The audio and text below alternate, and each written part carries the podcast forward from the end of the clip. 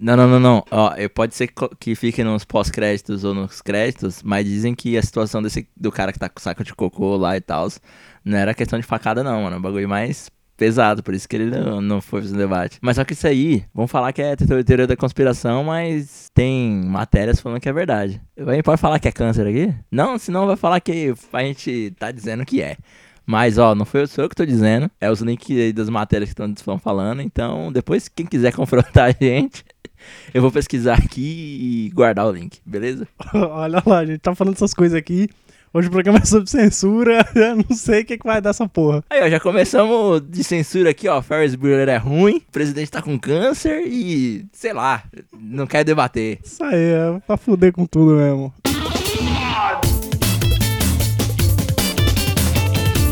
Bom dia, boa tarde, boa noite, ouvintes do Como Se Fosse Hoje. Aqui quem fala é o Leon. É, Estamos de volta depois de um tempo aí sem gravar, né? E nós fomos mesários, né? E aqui do meu lado tá o Bo. Fala aí, meu povo. Tamo aí de novo, né? Estamos de volta depois de muito tempo. Essa época de eleição é foda, mano. O Leão já falou aí. E a desculpa é essa, né? É, exato. é.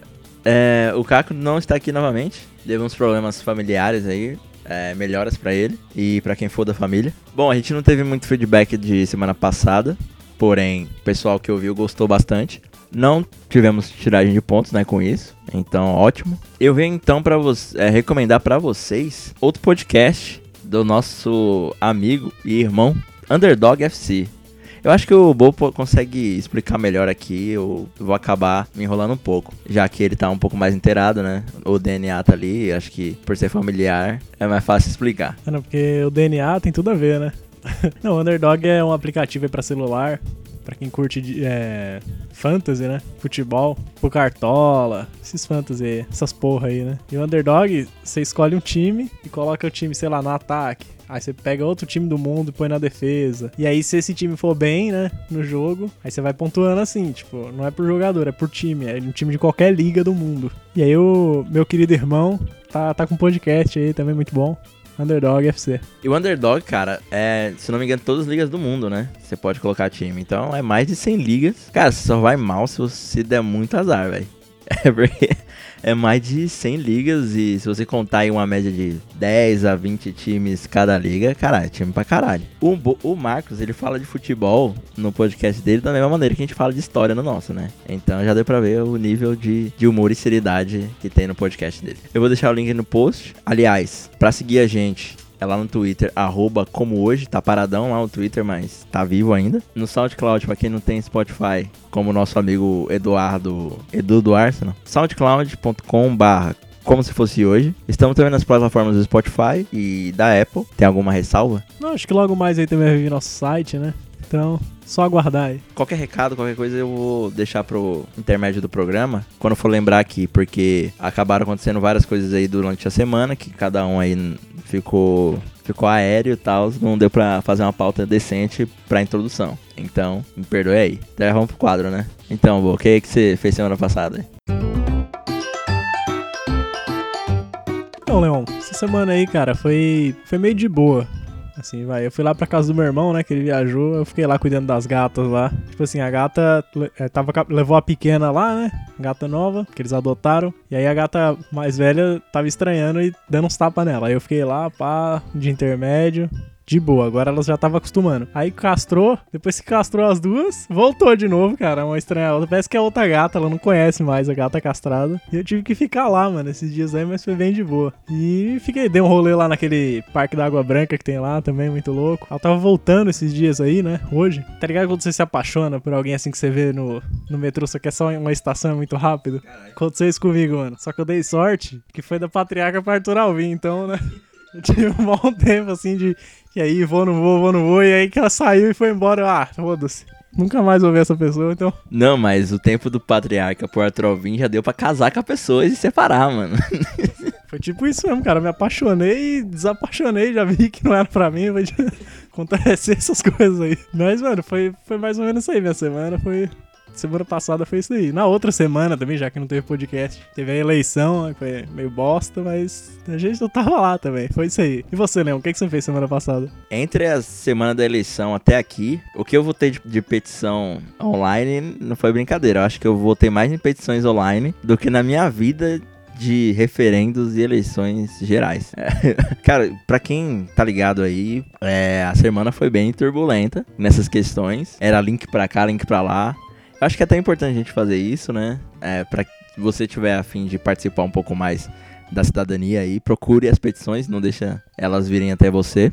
Passa pra mim também, porque às vezes eu não, eu não procuro, né? Então.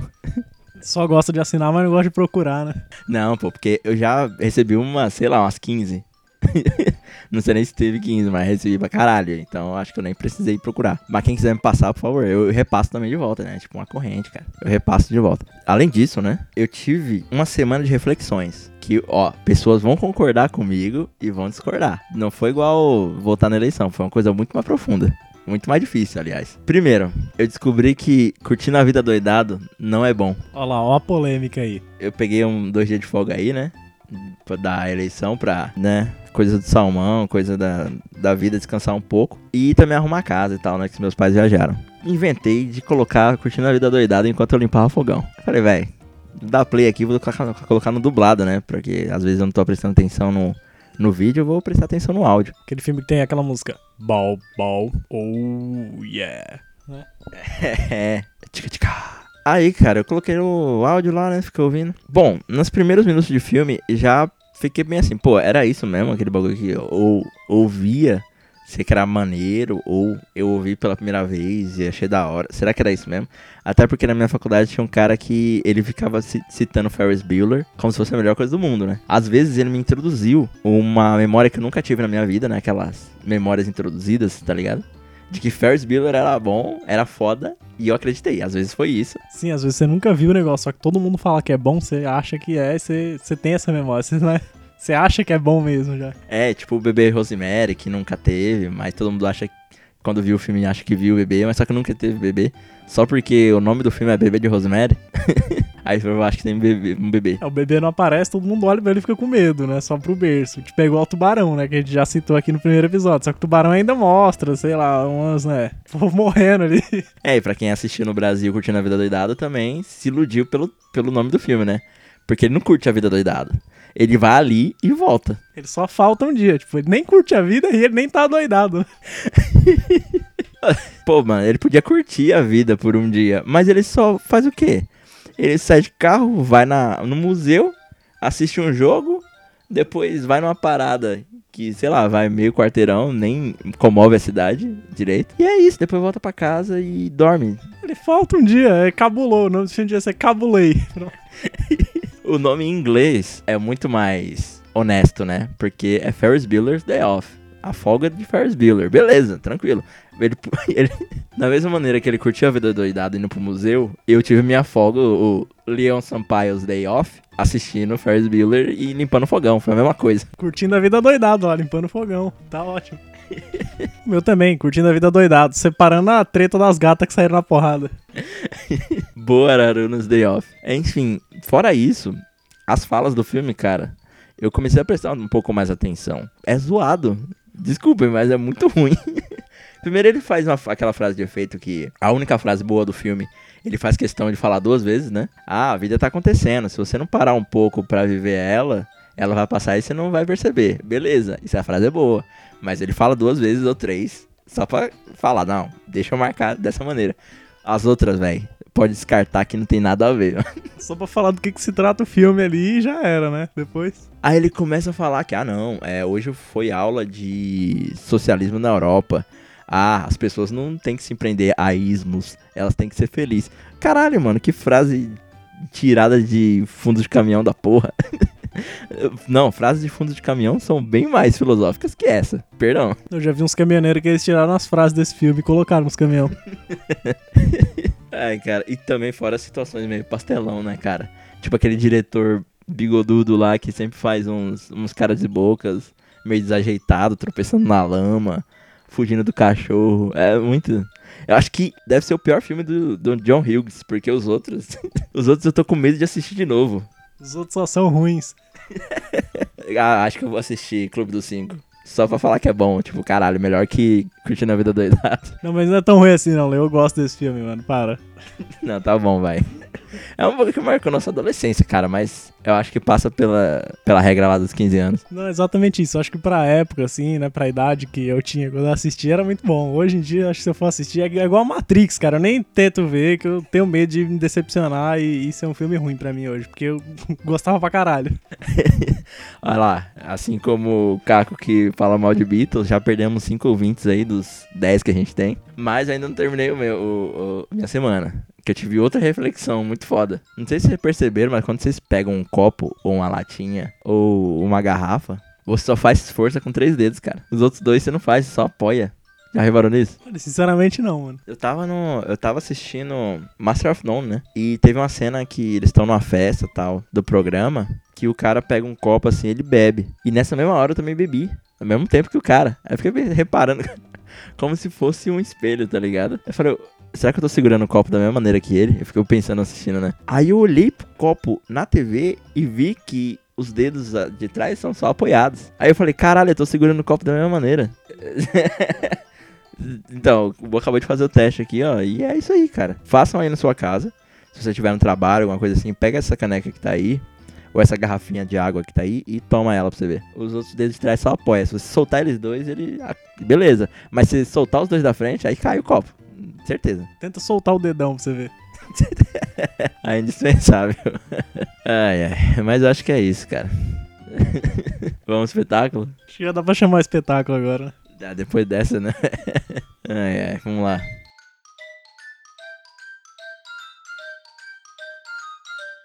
Agora vamos apresentar um espetáculo! E eu sou o filmador. Pra não dizer que eu não falei das flores, eu vou falar aqui. 7 de novembro. Data linda. Um dia depois do aniversário do meu irmão, hein? Que eu não vou dar parabéns porque foi dia 6, então pau no cu. 7 de novembro, só que de 1979. A censura começa a prender discos e impedir a veiculação da música para não dizer que não falei das flores. Também conhecido como Caminhando, de Geraldo Vandré. Né, Geraldo Vandré, que ele nasceu em João Pessoa. É Geraldo Pedrosa de Araújo Dias. Ele nasceu 12 de setembro, né? Que caiu na quarta-feira esse ano, só que a gente não fez o programa, que senão seria um ótimo programa.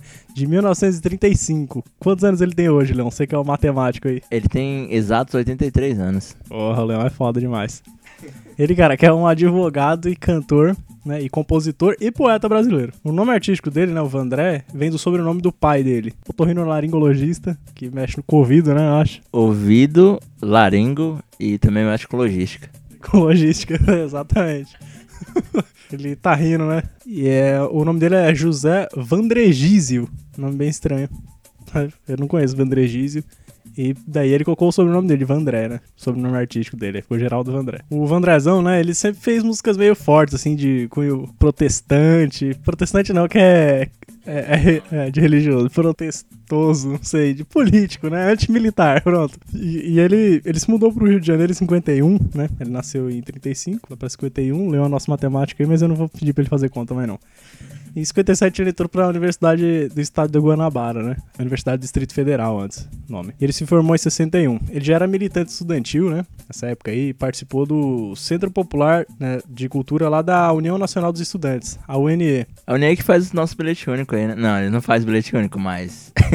eu já não pago mais porque eu já não sou mais estudante, né? Mas na época eu pagava. Pode ir lá na UMES lá e fazer também essas paradas aí. Essa a União Nacional dos Estudantes é uma organização estudantil brasileira, pra quem não sabe, né? E é uma das principais representantes dos alunos do ensino superior do país, né? A galera vai lá, pá. E lá não tem essa de direita, esquerda, não. Lá a galera troca ideia mesmo. Essa é pra isso.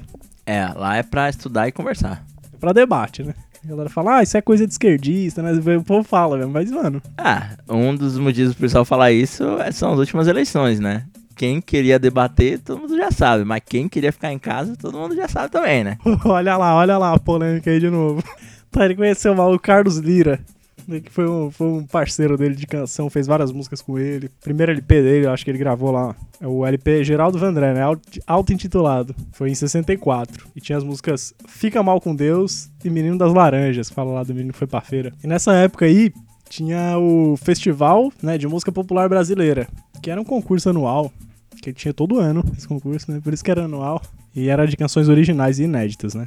De música popular brasileira. E ele foi criado em 1965 e ele foi realizado até 69. É, ele foi de 65 até 69, que é um número bem legal. E em 66 ele participou do festival, né? Foi a TV Record que tava passando, acho que foi o segundo, se não me engano. É, acho que foi, foi o primeiro da Record. E a música dele era disparada, né? Aquela Prepare o seu coração, com que leão?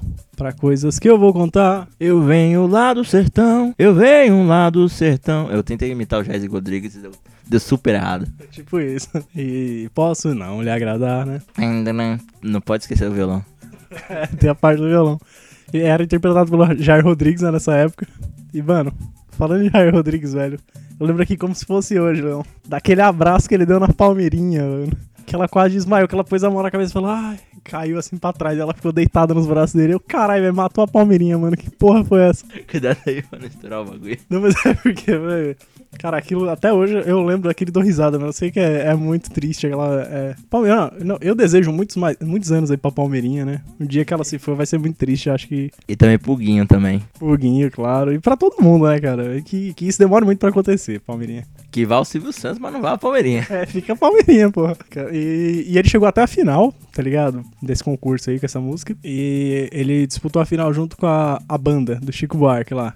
Eu tava à toa na vida, meu amor me chamou, tá ligado? né? Cara, imagina o Ídolos, ou Fama, ou Popstar. É Popstar? Não, The Voice, The Voice. Esses programas juntasse Jair Rodrigues, eu acho que a Elis Regina também tava, às vezes, não lembro, junto com. Chico Buarque, Nara Leão, mano. Mano, imagina um programa que revelasse essas pessoas. Então, é que essas músicas eram todas inéditas nessa época. A gente tava aí pra ver qual era melhor. Então, cara, isso foi. O pessoal fala muito hoje em dia sobre esse. Esse festival, e não é à toa. Tipo, eu vejo Diana e Ana Record babando ovo pra essa edição aí, porque, caralho, realmente é, é como se fosse todos os finalistas do Ídolos da história, se fizessem sucesso, estavam numa edição só. É tipo isso. E ainda não ia dar metade do que foi isso aí, né? Não, não ia não. Nem se tivesse, sei lá, o Tomate lá, que tinha um pica-pau lá do Ídolos, né? Junto com, junto com o Robson, o Anjo. Não, mas mas se tivesse o Robson hoje, eu acho que ele ganhava até desses caras aqui, Leão. Porque ele falou que é abençoado, velho. Ele- Só... Robson Anjo, cara, é bom pra relembrar dessas pessoas, desses ícones, né? Não, mas aí, vamos falar lá do. Vamos falar desse aqui, não importa tanto igual Robson, mas sabe quem ganhou? Quem que era mesmo? Chico Buarque, né? E Nara Leão. Tava à toa na vida quando meu amor me chamou. E o Jair Rodrigues lá, que dá abraço na Palmeirinha, junto com ele, com Geraldo Vandré. Ninguém ganhou, cara, deu empate. Os dois ficaram em primeiro lugar, porque são duas músicas muito foda. Puta, a música do. Como que é? Disparada, né? Deles, velho. É uma crítica do caralho. Eu tava lendo aí depois, mano. Tipo, é, já é uma crítica ao militarismo, já, né? Falando que ele veio do sertão, pai, que lá ele trata o gado como gado e não trata a gente como gado. mano. É tipo isso, velho. O negócio é pesado. Igual é, tipo, tava rolando no Brasil, né, na época. Depois, em 68, né? Rolou o fatídico dia. Pra todo mundo, na verdade. Ele chegou mais uma vez na final, só que dessa vez era na Rede Globo, com a música Pra Dizer Que Eu Não Falei das Flores, cara. E essa música, cara, ela é tão foda que ela ficou em 28º lugar na lista das 100 maiores músicas brasileiras de todos os tempos, pela Rolling Stones Brasil, que não é pouca bosta, né? 28º, sei lá. Não, é. e a Rolling Stone sempre faz matérias, rankings desse tipo, bem. Não, eu esqueci a palavra. Pertinentes. Eles fazem uma análise muito, muito bacana em relação à letra e à situação também do, do país barra. Da história da música, né, na época ali. Então eu super confio na lista das Rolling Stones. Ela, na época, ela se tornou o hino, tá ligado? Da resistência do movimento civil estudantil, que fazia oposição à ditadura militar, né, mano? Que 68 era foda. 68 era pesado. Marcou a história mundial, 68, né? Tinha, tinha galera que dizia que depois de 68 o mundo não seria mais o mesmo. Porque em 68 rolou, ó. Tava tendo a guerra do Vietnã. Teve a, a Primavera de Praga, né? Lá do, da União Soviética, a porra toda. Teve o assassinato do Martin Luther King, do Robert Kennedy também. Aqui no Brasil, cara, teve o R5 lá, né? O ato institucional número 5 que fudeu com todo mundo, mano, torturou a galera geral. Teve também o surgimento de vários movimentos, cara, tipo a Tropicália. Nessa época teve muito movimento opositor, né? Porque também, né? Foda. Esse ano foi, foi pesado. Esse ano ou esse ano de 68? O, o ano de 68 eu acho que foi um pouco pior do que esse ano, mas esse ano também foi, né, tenso. Não, é, tem muitas ideias que estão surgindo. Parece que os caras escolheram esse ano fazer aniversário, né? Comemorar os 50 anos de 68. É que 68, é que assim, hoje tá meio que a gente ainda tá, sei lá, diz que vai não vai, né? 68 tava acontecendo, é como se fosse daqui a uns 2, 3 anos já com a gente se fudendo, né? Daqui a pouco. Ah, sem falar que naquela época tinha muito mais apoio americano, porque o pessoal tinha aquele medo do comunismo, né? Então tinha a, a caça aos comunistas no mundo, né? A gente parece que não saiu daí. E até, cara, tem americano que fala, velho, para com essa porra aí, mano. Não existe mais esse negócio de comunismo infiltrar em país, porra. Caralho, vocês estão parados no tempo, mano. Vocês estão falando disso ainda, velho. Que porra é essa, mano? A gente já tá no século 2018, vocês estão falando essa bosta aí. Até nós já parou de. Os americanos, né? Até nós já parou de, de perseguir os comunistas vocês ainda, tá aí, bicho. Mas é mesmo, velho. Foda, porque esses caras é foda. A canção, tá ligado? Ela foi composta em plena ditadura militar, mano. Quando o governo Médici, ele prendia, torturava, exilava, tá ligado? Todo mundo, mano. Quem falasse, quem falasse alto perto dele, ele já dava uma chinelada na boca. Era tipo assim. E, mano, tinha censura no teatro, TV, cinema música, até nas universidades, tá ligado? Tinha censura. Tipo, isso aí meio que impossibilitava, tá ligado? Ter uma cultura mais crítica, porque ninguém podia falar nada na universidade. Tipo, escola sem partido? Era mais uma escola sem falar nada, né? é. Quem entendeu, entendeu. Quem não entendeu, busca no Google. E, tipo, com toda essa putaria aí, mano, foi criando vários movimentos. Foi aquilo que eu falei lá no Tropical e da porra toda. E a música, velho, ela foi sendo criada por esses movimentos aí, usada, tipo, nos protestos, né? por todos os manifestantes, todo mundo, que deixava, né, os caras um pouco putos, né? Os caras não gostam muito dessas coisas, né, de falar mal deles. Aqui quando o Daniel falava mal de nós aqui, mano, nós era democrático, nós viu, não, não, beleza, vamos mexer nisso aí, né? Vamos, vamos mudar isso aí que tá aí.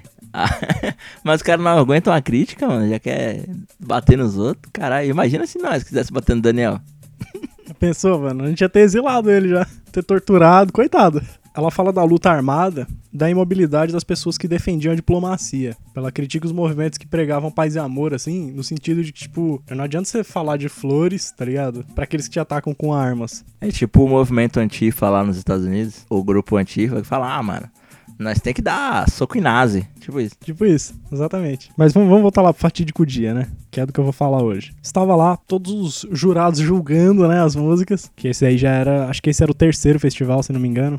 E dentre eles estava o pesquisador Ari Vasconcelos, a atriz Bibi Ferreira, o compositor Billy Blanco, o jovem maestro Isaac Karabativensky, acho que é esse o nome dele, eu não sei, é um nome bem esquisito. Tava escritor Paulo Mendes Campos, o diretor do Museu Imagem e Som, sabe o Miss? Ricardo Cravo Albin e o nosso queridão Ziraldo.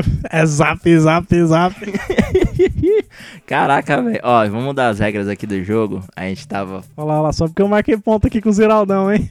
Não é, porque tá acontecendo uma coisa interessante aqui, né? Não só no tema do Bo, a gente tá conseguindo ligar pessoas que foram citadas em programas anteriores certo? Vamos já contar isso como ponto também. É, mas tem que ser ligado diretamente, igual tá aqui, né? Então o Bo ganhou um ponto aí. Eu acho que tá com dois agora, dois pontos. Porque ninguém tirou o seu ponto ainda, ou não? É, acho que é isso mesmo. Então é isso aí, o Bo acabou de ganhar um ponto. Logo mais eu faço mais pontos, né? Então é isso. Pra quem não lembra, a gente citou no, no programa passado, né? Então quem conhece, quem quiser conhecer a história do Ziraldo aí, dá play depois de ouvir isso aqui lá na. Isso aí. Ziraldo que foda pra caralho aí, né? Falou umas groselhas, mas todo mundo fala às vezes, né, cara? Isso não tira a maestria do trabalho dele, a importância do trabalho dele, né? E tipo, mano, o povo tava louco pra ver essa música ganhar, tá ligado? Tava louco pra ver o. Porque, mano, tava na boca do povo, velho. Em pleno movimento antimilitar lá, os caras, ditadura foda, tá ligado? E ele lança essa música e todo mundo, caralho, essa música é foda pra porra. Era tipo, mano, a favorita disparada, né? Até o Zap Zap tava, né? O Ziraldão. Ele, mano, ele deu 5 pra todas as músicas e deu 10 pra ela. Falou, não, mano, essa música é foda. Essa caminhando e cantando aí. E, mano, no fim das contas, ela ficou em segundo. Tá ligado? Quem ficou em primeiro foi Sabiado. Tom e Chico, né? Aquela dupla sertaneja. Mentira. Foi, mano, do Tom Jobim e Chico Buarque. E, mano, eles foram vaiados, velho, por incrível que pareça povo não queria, não. Só que ele não tava vaiando a música dos caras, tá ligado? Tava vaiando o resultado, né? Não, agora imagina, né? De novo. Tom e Chico competindo nos bagulho. Foi tipo o prêmio agora de. Como é que é? Do Bola de Ouro essa semana aí, que teve lá Salah, o Modric e o Cristiano Ronaldo. Imagina o pessoal lá no Egito lá, torcendo pro Salah e o Salah perde, mano. Como é que não dá. Ninguém tá no Modric, né? É verdade, exatamente isso. Essa música também é foda pra caralho. Tipo, o cara ganharia qualquer concurso, né? Seria um bagulho normal eles ganharem. Só que não foi um bagulho normal que todo mundo viu ali, que não era normal isso. E, mano, o negócio deu, deu ruim, velho. Deu uma fúria popular, velho, contra os jurados ali, mano. Na hora que eles saíram, tá ligado? O povo saiu xingando. E olha lá, lá, lá, o júri, a turma do júri ali, ó. Mano, os caras saíram arregaçando os carros, xingando o povo, mano, os jurados. O diretor do MIS, tá ligado? O Ricardo Cravalbin, ele disse que ele tava vindo embora, mano. De boa lá no carrinho dele, lá, pá, com um monte de gente. O carro tava lotado até. E aí ele viu a galera falando desse jeito, mano. Olha lá, a galera do júri lá. A turma do júri, saíram correndo atrás deles aí. O povo arregaçando o carro, mano xingando, foi foda, velho. A Bibi Ferreira também, mano. Ela foi uma das. Tipo, ela foi uma das que deu a maior nota, tá ligado? Junto com o Ziraldo, né? E ela ficou decepcionada pra porra com o resultado também. Ela achou, tipo, E, mano, anos depois, foi falado mesmo que foi tudo falcatrua. A Globo, né, ela recebeu ordens do exército, nem caminhando, e, e nem a América América, né, que era outra música também que vencessem. Foi disse que o júri, ele não sabia de nada e que, que não foi informado já para não ter pressão, tá ligado? Tipo, o júri votava lá em que ele queria, só que essas duas não podia ser o primeiro. E depois ele, ele pediu desculpa lá, ele ficou inventando desculpinha, falando, ai, Ver o Tom e Chico sendo vaiado foi muito doloroso. E ver o Vandré ter perdido, nossa, me dá uma sensação de vazio. Por que você não deixou o cara ganhar, pô? Tava com medo de ser torturado igual eles? Em 68 também, tipo, ainda em 68, né? Ele foi meio que obrigado a ser exilado. E depois de passar uns dias escondido na fazenda da Aracide Carvalho Guimarães Rosa, a viúva do, do Rosarães Guima, que eu falei no outro episódio também aí, beleza? Pode pôr mais um pontinho aí na conta. então, é, que ele, ele, tinha, ele tinha falecido no ano anterior, né? O Guimarães Rosa, o escritor. E a imprensa, imprensa afirma também, eu não sei se é rumor ou boatos, ou pode ser que tenha acontecido também, que ele também né, teria sido escondido. E o Vandré, ele foi pro Chile, né? E de lá ele foi pra um monte de país, né? Fez tour mundial, mas não foi cantando, não, foi se escondendo. Ele voltou pro Brasil em 73, ele gravou até uma entrevista fantástica, mas foi censurado também. Ninguém sabe o que, que ele falou lá. E hoje, cara, hoje, dia 7, só que no ano de 79, essa música foi censurada, mano, e os discos foram apreendidos e ela foi proibida a veiculação. Em qualquer rádio, qualquer tocasse ela, você ia sofrer as consequências. Que não seriam muito boas. Hoje ele tá morando no centro de São Paulo. Ele sempre viaja pro Rio, ele tá casado ainda. E ele deu uma entrevista meio polêmica aí alguns anos atrás. Ele falou que ele se afastou da música, não pela perseguição que ele sofreu, tá ligado? Mas sim pela falta de motivação para compor pro público brasileiro, que era vítima do processo de massificação cultural histórica. Aí eu fico pensando, cara, se o Vandré ele faz um show igual o, o Rogério Águas e fez, ele é vaiado também, igualzinho. Exatamente, mano. É tipo isso, ele falou que ele não lá pra trabalhar pro Brasil, ele falou que cansou, cara. Tipo, depois que ele foi exilado, que ele voltou, ele ainda fez umas músicas, ele fez os trabalhos, tá ligado? Depois ele parou, aí ele, ele meio que começou a trabalhar com advocacia, pá, que encheu o saco a música, né? Aí a galera começou a criar uns rumores. Igual o mano do Mop Top, como é que é o nome dele? O vocalista? Não sei, velho, não vou lembrar. Também esqueci. Eu achei ele no LinkedIn. É, eu procurei o nome dele no Google, né? Mop Top, o nome dele, que eu esqueci aqui. Quem lembrar, manda um e-mail. Eu não vou pesquisar só pra vocês mandarem e-mail. Aliás, como se fosse podcast, arroba gmail.com. E eu vi uma matéria, né? Falando, ah, não, já não quero mais trabalhar com música, é foda aqui no Brasil, que não sei o que, trabalhar com música. E ele agora ele é chefe de TI aí em alguma empresa no Rio de Janeiro. Mas só que não tem nada a ver com cintura não. É porque ele não quis mesmo. Tá certo, cara. Que aliás é o Strokes brasileiro. Verdade, né? O rock acabou. Foi, aí a galera falou que, ah, isso aí é porque ele apanhou muito, tá proibido de fazer, não sei o que. Ele fala que não tem nada a ver, que isso é tudo rumor, tá ligado? Parou porque encheu o saco. Tem gente que disse que ele ia mudou pra, pra direita, né? Que ele era da esquerda, que fazia essas músicas aí. Falou que ele mudou pra direita porque ele apanhou e não tem nada a ver também. Cara, essa música, ela foi alvo de mais coisa também, você viu? Só que dessa vez fez de covers. Um monte de gente, Luiz Gonzaga, Ana Belém, Zé Ramalho, Dudu Dalvan e até o Charlie Brown Jr., cara, regravou. E um monte de cantor do Ídolos aí, The Voice, que vai lá cantar, canta essa música. Canta essa música. Bom, e é isso aí, cara. Meti o pau na ditadura. Tem gente que tá cantando essa música hoje em dia. Pra você ver como é que tá bem, bem movimentado, né? Não, a galera canta essa música e pede a ditadura. Gente não manja porra nenhuma, ele não sabe nem o que, que tá fazendo vivo. E se tivesse morto também, eu tô ocupando espaço. Então, fazer o quê?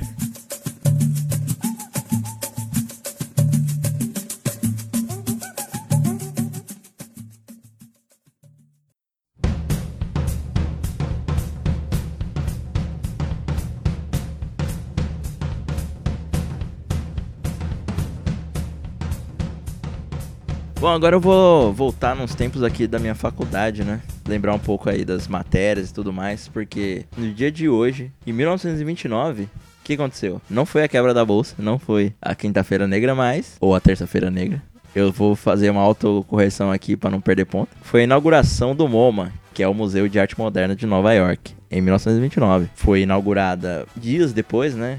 Foi uma, uma atitude um pouco afrontosa da nossa Abe Rockefeller, uma da- das integrantes da família Matarazzo americana, né? A versão americana dos Matarazzo. Matarazzo nova iorquino, né? Já fazia uns quatro anos já que ela queria fazer isso, por ser muito fã de pintores europeus modernistas, né? Como Van Gogh, o Edgar Degas, o Matisse. Ela era fã dessa galera toda aí. Ela com duas amigas, Lily Bliss e Mary Queen Sullivan, já tinham essa ideia também, expor obras na qual elas gostavam e sentiu a necessidade que nova iorquino tinha que, que usufruir, né, da arte moderna. Pra quem, pra quem manja um pouco de arte aí, como eu, que manja mais ou menos, assim, né, fiz faculdade, mas... Não, eu manjo pra caralho.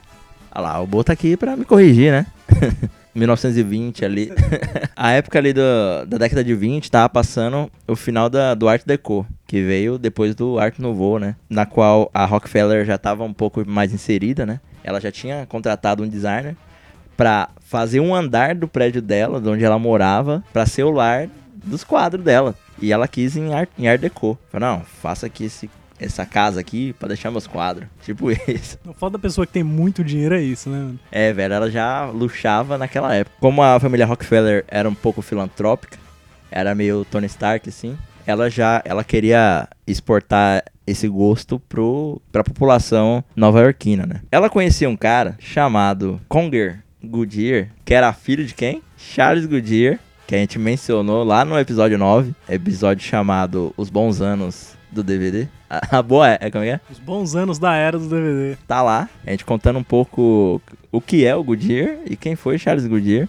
Então, ponto pra mim aí, né? Não, eu tô falando que esse programa aqui, velho, ele é tipo Lost, mano. Tá todo mundo interligado. Todo mundo que a gente fala. Quem ainda não tá interligado, você vai ver futuramente o que, que vai acontecer. Só isso que eu te digo. E hoje tem aniversariantes também. não- Só uma dica aí. Fica até o final pra você saber quem é. Exatamente. Olha lá, já ligamos o dono da Goodyear, fundador da Goodyear, com a Abe Rockefeller, que fundou o MoMA. Que bagulho louco, cara.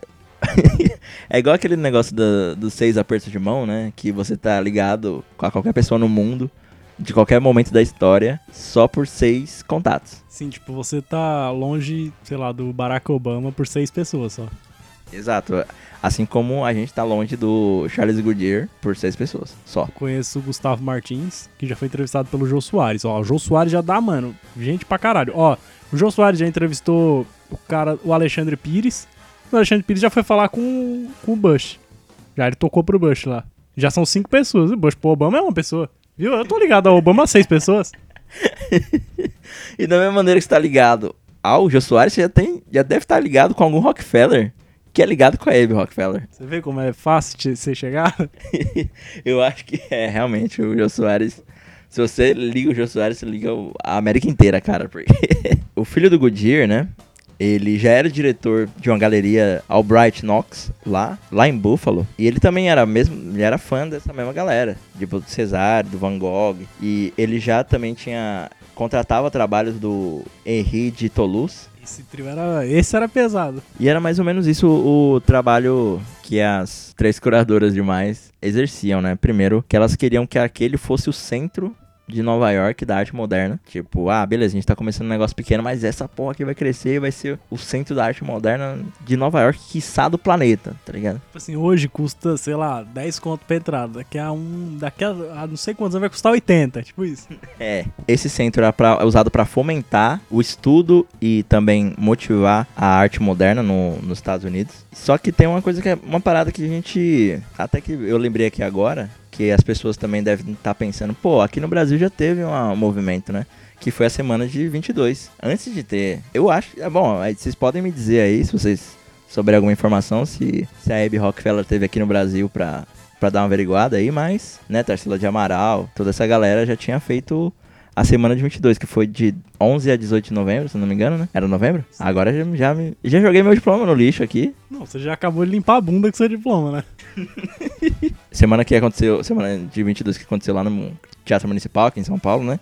Só pra tentar resgatar meu diploma aqui de volta. E eu deixar essa informação pro final, mas vou, vou colocar vou adiantar, né? Já pra dar um up no meu, na minha situação aqui. Esse ano que aconteceu aqui, em 2018, a Tarsila do Amaral teve uma, uma exposição lá no MoMA, que foi de 11 de fevereiro a dia 3 de junho, né? Mostrando todo o trabalho da Tarsila do Amaral. E, e é intitulado é como Tarsila do Amaral, Inventing Modern Art in Brasil. Pra deixar, que, pra deixar o legado que o Rockefeller deu uma moral aqui pra nós. Divulgou o nosso trabalho lá, né? É. Falar em Brasil lá na Brasil no MoMA. Tá ligado que tem lá na frente do MoMA, né? Do ladinho, assim, só, né? Você sai lá, já dá de cara. Literalmente, tem lá um fogo de chão lá. Você sai da, da exposição da Tarsila, hum, tô com saudade do Brasil, vai lá no fogo de chão, na frente do, do MoMA. Você tá com 300 conto sem saber como gastar? Vai comer uma picanha lá, porra. Deve ser o quê? Uns 50 dólares, um prato assim, um, um filé mignon, Não deve ser menos que isso, não. um rodízio lá, bem de boa assim, 60 dólares você paga. Não, não, um pouco mais, né? Rodíziozinho brasileiro é um pouco mais, né? É, carne importada. Aqui tá 140 reais, lá é 140 dólares. Quase nem tem diferença, né? O primeiro diretor do museu, bem, bem selecionado pelas, pelas curadoras ali do, do evento, foi o Albert Barn Jr., que, que era um historiador de arte na época, e ele gostava muito da escola Bauhaus, pra quem estudou design também. Já deve ser um pouco fã, porque Bauhaus, apesar de ser de 1914 ali, ainda é usado o modelo dela, né, de estudo de design, que é usado hoje em dia aqui no Brasil e lá na Alemanha. Ou seja, o bagulho durou mais de 100 anos o modelo de estudo. É, ainda não, ou seja, não foi inventado algum modelo que superasse Bauhaus. Tá até hoje, então, né? O modelo que tá aí, você pode estudar até hoje. Ainda existe a cola Bauhaus, né? Mas não é a mesma coisa que em 1914, até porque ela foi fechada é, durante um tempo e depois retornou. A Alemanha hoje tem um legado fudido aí com design gráfico, muito por conta disso e por conta dos primórdios também da profissão. O partido nazista também, né? Até tocando nesse assunto pra mal ou pra bem, os caras eram fodas na questão de design, porque, cara, eles nasceram onde nasceu o design, né? Era como se fosse, os caras eram o Pelé do design, mano. Pelo menos nisso os caras eram bons, né? É, era tipo como se fosse, ah, mano, a gente é a terra do futebol. Se a gente não tiver o Pelé, é, pra que que nós serve? Pode enfiar a bola no cu, né? E além de Bauhaus, o nosso Alfred também era fã do daquele cara lá famoso lá, o Pablo Diego José Francisco de Paula Juan Nepomuceno Maria de Luz Remédio Cipriano de Santíssima Trindade Ruiz e Picasso. Né? Mais conhecido como Pablo Picasso, né? Mas Também, né? Falar o nome. Porra, tomando. Quase é do tamanho do seu nome, né? O nome dele. É, fa- faltou um pouco. Bom, a primeiro dia do MoMA, que foi o dia de hoje, né? Teve ali um, um, um número modesto, né? De nove peças, todas elas doadas. Olha só, hein? Um público de 47.293 visitantes. Não, só pra ver oito peças. Incrível, velho, sério. Ou foi muito bem divulgado isso daí, ou eles estavam dando almoço lá. né? Não sei porquê. O que o dinheiro da Rockefeller ali, ó, imprimiu muito, muito flyer. Imprimiu flyer pra caralho. Sim, cara, Rockefeller também era muito influente, né, mano? Nessa época aí, provavelmente, eu acho que eles eram. Ainda hoje eles são, né? Mas nessa época, acho que era ainda mais. O, o Stan Lee se, se inspirou no, nos Rockefeller pra fazer o Tony Stark, né? Pode ser, mano. Eu acho que se o Tony Stark colocar nove armaduras, assim, só pra exposição, dá umas 50 mil pessoas também. Assim, ah, beleza, vamos inaugurar o, o Museu do Super-Herói, porque Nova York precisa de um Museu do Super-Herói.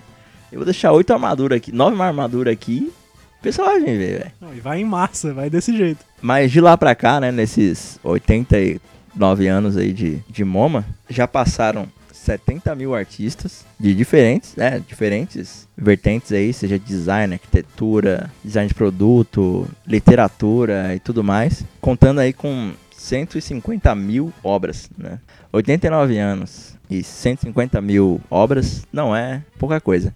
Mas já que estamos falando de número, né? Vamos falar de número agora, mas só que grana. A gente tá, eu tava pesquisando aqui alguns documentos aqui de sobre o MoMA. Eu não pesquisei muito aí, né? Me perdoem, mas é um pouco interessante ver sobre o MoMA. E antigamente, pra você o ingresso, né, pro, pro MoMA era de 44 centavos do museu. E pra você ser sócio do MoMA, carteirinha anual do MoMA, era de 12 dólares. Mas era 12 dólares anual? Ou se dava 12 dólares já era? Era anual. Você pagava, tipo, dia 7 de novembro de, de 29. Aí em 1930 você pagava de novo.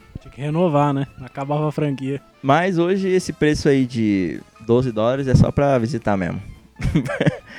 Não, hoje eu dei uma pesquisada 25 dólares agora, a entrada do MoMA. E pra você ser sócio é 85. Antigamente você podia ser sócio duas vezes, que era o preço do ingresso hoje. Pra você entrar, né? Só pra você olhar lá. Mas, cara, é, apesar do. Se você tiver condições de ser sócio de um museu, seja, porque você tá, vai estar contribuindo aí, mesmo que um tanto, pra manutenção do museu, né? Pra trazer obras e tudo mais. E pra enriquecer história, né? Seja da arte, da arqueologia, da biologia e tudo mais. Não é só pra você ir no museu, ver, ah, que bonito e ir embora. Não, é pra preservar, pra possivelmente fazer pesquisas pro futuro. Então, o museu não se trata só de passado. Mas trata de evolução também, né, cara? E por causa do MoMA foi, tiveram outros estudos também, e a arte foi evoluindo. Atualmente a receita anual do MoMA é de 145 milhões de dólares, mas isso não é lucro. Ele recebe essa receita e tudo é depois é repassado como manutenção, salário de funcionários. Dizem que até um dos melhores salários para curador do museu lá é em MoMA, em MoMA, né? Tipo, parece um país. Não, é porque também os Rockefeller têm dinheiro pra caralho, né? Se vocês for pegar o dinheiro do museu ainda, né? Pelo amor. Não, isso fora o valor das peças, né? Se você juntar tudo, dá quase um bilhão de dólares, velho. Tipo, o valor das peças com a receita de ingresso e sociedade lá que os caras pagam, né? Então é foda. E o MoMA nunca, ao contrário de outros museus, né? Que o governo se ofereceu pra curadoria, esse bagulho de manutenção, o MoMA recusa todo ano. Fora em 2008, né? Que foi o momento um pouco antes da crise de 2008, lá a crise imobiliária, esse caralho, não sei o quê. Meio que vendeu as ações pra poder converter em dinheiro pra circular essa grana aí. Foi meio que necessário também, né? Um pouco antes disso, teve uma campanha aí que, arrecad... que arrecadou, né? 858 milhões de dólares só pra arrecadar dinheiros pra expansão, esse caralho. Dessa grana aí, o pai da. Acho que foi o pai, cara. Da Abe. Se liga nisso. Mano, esse maluco morreu com 101 anos. Pega. Não, então, é foda, velho. O cara, quando é rico, ele escolhe até a hora que ele vai morrer, né? O cara. Tem motivo. Ah, cansei de viver, cara. 100 anos, acho que tá bom, já vou morrer. Tipo isso. Tem problema na vida do cara. Não, cara, eu acho que ele chegou e falou, mano, já fiz muita coisa nessa vida. Vou fazer o seguinte, vou doar essa grana e depois de um tempo aí, 10 anos depois eu vou morrer. Mano, 800 milhões, cara, de arrecadação é muita coisa. Também só o cara deu 70, né? Mas, porra, ainda assim é muito. Cara, naquela região ali, se você dá uma olhada, os Rockefeller domina. A dois, dois quarteirões do MoMA, se eu não me engano, duas quadras ali do MoMA, tem o Centro Rockefeller, que tem uma puta estátua lá de, de ouro maciço. E de noite, quando brilha, eles fazem questão de brilhar o ouro lá do bagulho pro prédio brilhar igual ouro. prédio gigante lá do Centro Rockefeller, do Rockefeller. E também tem aquela série 30 Rock também, que faz a brincadeira ali com a NBC, mas eles têm um foco da série, o, o Rockefeller Center lá. E a família, essa família aí dos Matarazzo, ela prometeu todo ano dar 100 milhões. Só pra manutenção, pra, pra essa porra não morrer, tá ligado? Pra não pegar fogo casualmente aí. E caso pegar fogo, cobrir qualquer coisa que morreu aí. Ou seja, é um caso aí dos qual um Tony Stark da vida real resolve bancar um tipo de cultura. E só porque, assim, eles não vão lucrar nada com isso. Claro, influência é, não só financeira, mas influência de poder, influência social, cultural. Até porque os Rockefeller se sustentaram muito nisso, né? Não só na grana. Eles faziam questão de mostrar que faziam algo pela comunidade americana, ou então alguma coisa como país, porque, mano, você parar pra pensar, tudo que é americano, que, sei lá, fez sucesso, ou então rende uma grana, tem dedo do Rockefeller no meio, mano. Qualquer Rockefeller. E eu acho que vale a pena a gente dar uma olhada na história da família Rockefeller também pra entender também como é que isso funciona, né? Como é que uma, uma pessoa nasce rica só porque nasceu no Rockefeller? E, assim, você cresce, nasce, né? Desenvolve, cresce e não, você não vai ficar pobre. O Wake Batista aí achou que ia ser um Rockefeller, né? Achou que ia morrer rico e tá aí. Coitado dele, né? Os Rockefeller, cara, acho que é tipo judeu, tá ligado? Já nasce rico ali, já nasce daquele jeito e vai e segue sua vida. É, cara, é- acho meio foda isso, mas beleza. Eu não iria no MoMA, só pra deixar claro. Desculpa que eu posso. Já causei polêmica aí, falando do câncer do presidente, falando do Ferris Bueller ruim pra caralho. Mas eu não iria pro MoMA porque tem muito museu aí precisando dos meus 20 dólares. O, o MoMA tem o Rockefeller, mas, ó, isso mas é uma questão pessoal minha, tá? Quem quiser ir pro MoMA, vá. Mas eu deixo claro aqui que antes vá no MASP e vá nos museus que tá caindo aos pedaços. Não, eu pensei a mesma coisa, sabia? Que eu não queria falar nada, mas já que você falou, eu vou falar também, tipo. Pô, Rockefeller tá cheio de dinheiro lá, vou dar mais ainda pra eles ficar segurando dinheiro lá, pô, em vez de distribuir aí, contribuir, fazer pe- pelo menos girar aí a moeda. Não, pô, mas Rockefeller paga os funcionários lá que giram pro museu, caralho. Então, Mas é o dinheiro do museu já, mano. Não é o dinheiro deles, né? Já acabou ali. ah, é, senão, eu falando desse jeito parece que eu vou contribuir pro, pro estado mínimo aqui, falando que a gente tem que dar mais dinheiro pros burguês, porque é os burguês que pagam nosso salário. Não, não. Tava até falando do MASP aí, né? Quem foi que fez o MASP aí, Leão? Putz, a outra coisa, velho. Pra você ver a ligação que tem, né? Você vê o Lost que a gente vive. A gente vive um lote fudido, realmente. Como a gente comentou lá no episódio To Pure Not To Be, que vou ter que copiar de novo e colar aqui de novo. Cara, que eu também já citei ele em outro episódio aí, eu não sei qual foi. Foi o do Ziraldo, foi o do Ziraldo. Do Ziraldo, na verdade. Quem fez o máximo foi um Chateaubriand, né, influente das comunicações aqui do Brasil. E lá é um Rockefeller, influente em muita coisa lá nos Estados Unidos. Influente em tudo, né, no país. É uma família que tem banqueiro, família que tem mano da indústria, é uma família de políticos, é uma família americana. Manda os Estados Unidos, né, cara? Se acabar Rockefeller, os Estados Unidos vira, sei lá, uma França. Os fundadores, né? Praticamente. Vai virar uma França foda também, né, Leão? França aí que já foi muito forte né, na Europa, hoje já deu lugar pra Alemanha. Acho que é isso, né, tio? Acho que acabou, já vamos pro bloco de aniversário, né? Não, falando em dinheiro aqui, só queria dar uma, colocar aqui, fazer uma colocação. Fazer uma colocação sobre, né, eu tava falando lá do, do festival de música lá. E a premiação, cara, era de 20 milhões, mano. Você tem noção aí, naquela época. Imagina 20 milhões na época do Rockefeller. Era 20 milhões de cruzeiros, mas eu não sei quanto que dava, mas, porra, 20 milhões é milhões, né, mano? Mas beleza, vamos pro aniversário.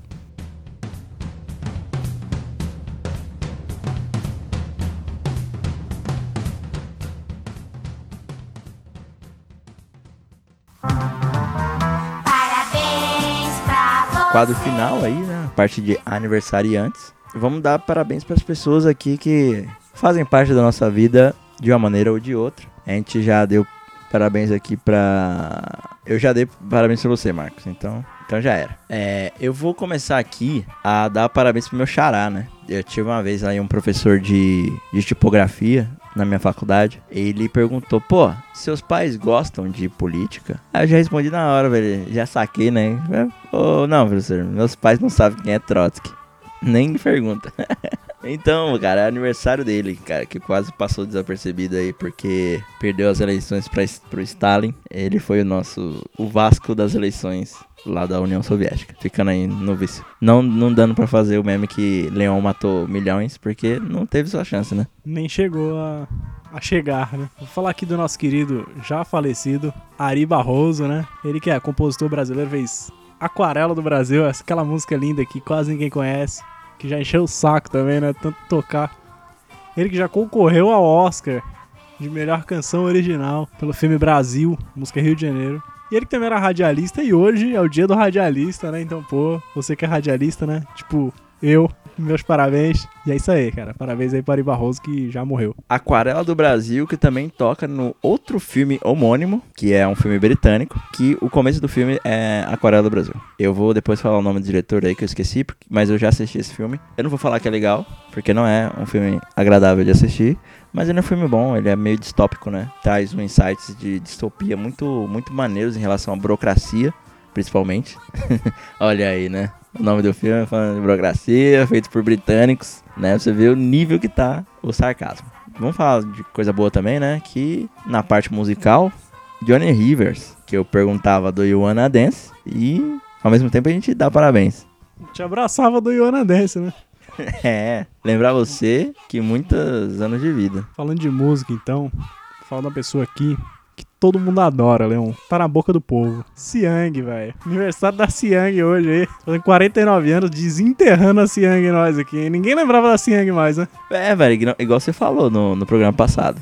Que nossa função é tirar a galera da geladeira, né, mano? Siang, que seu nome é, né?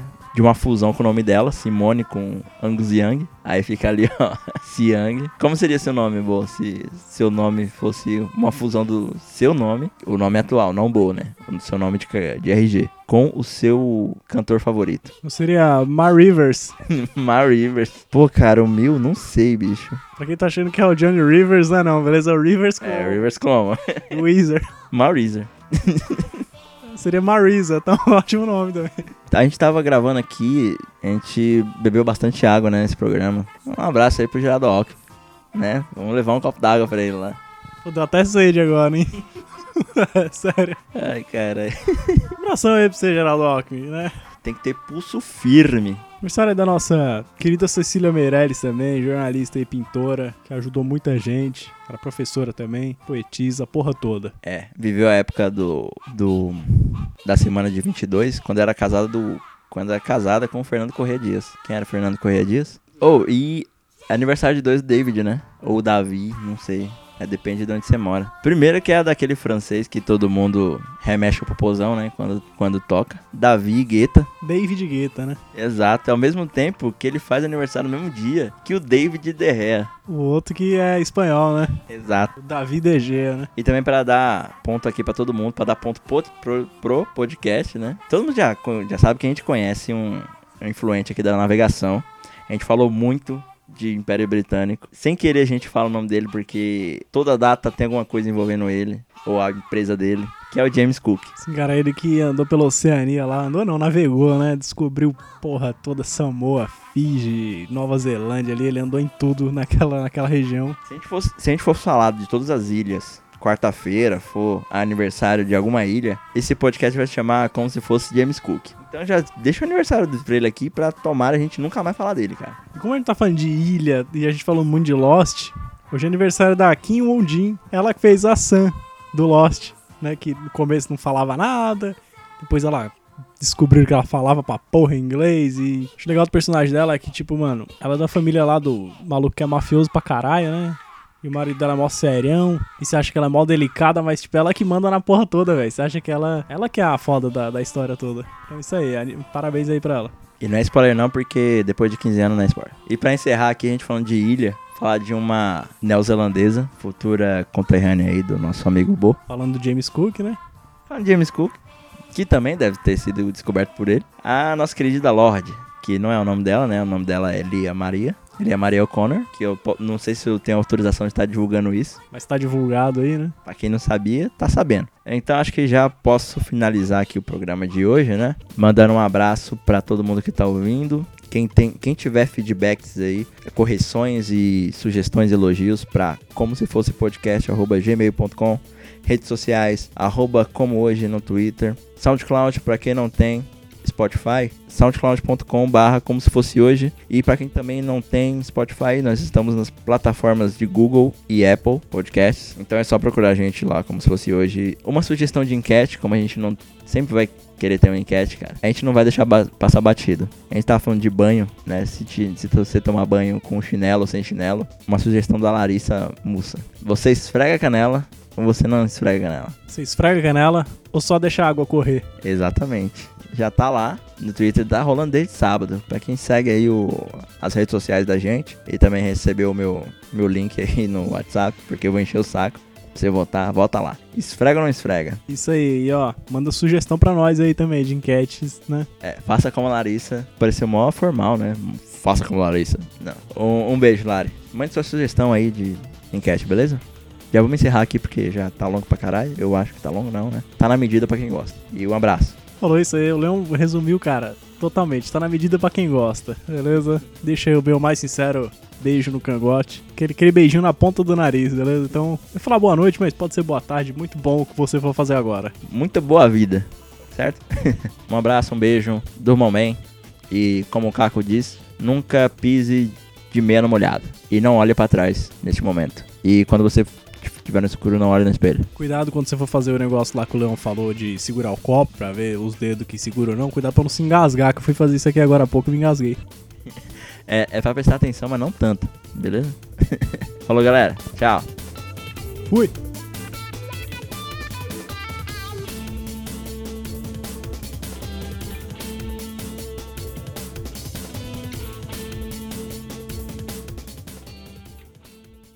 Ah, mano, mas acho que 20 milhões dá o quê? Um, um contrato de 100 mil copos aí com gravadora e um suco de laranja. E olhe lá ainda, né? Não, dá, dá um suco de laranja e também provavelmente deve dar uma parceria com o Fábio Júnior, né? Em uma música.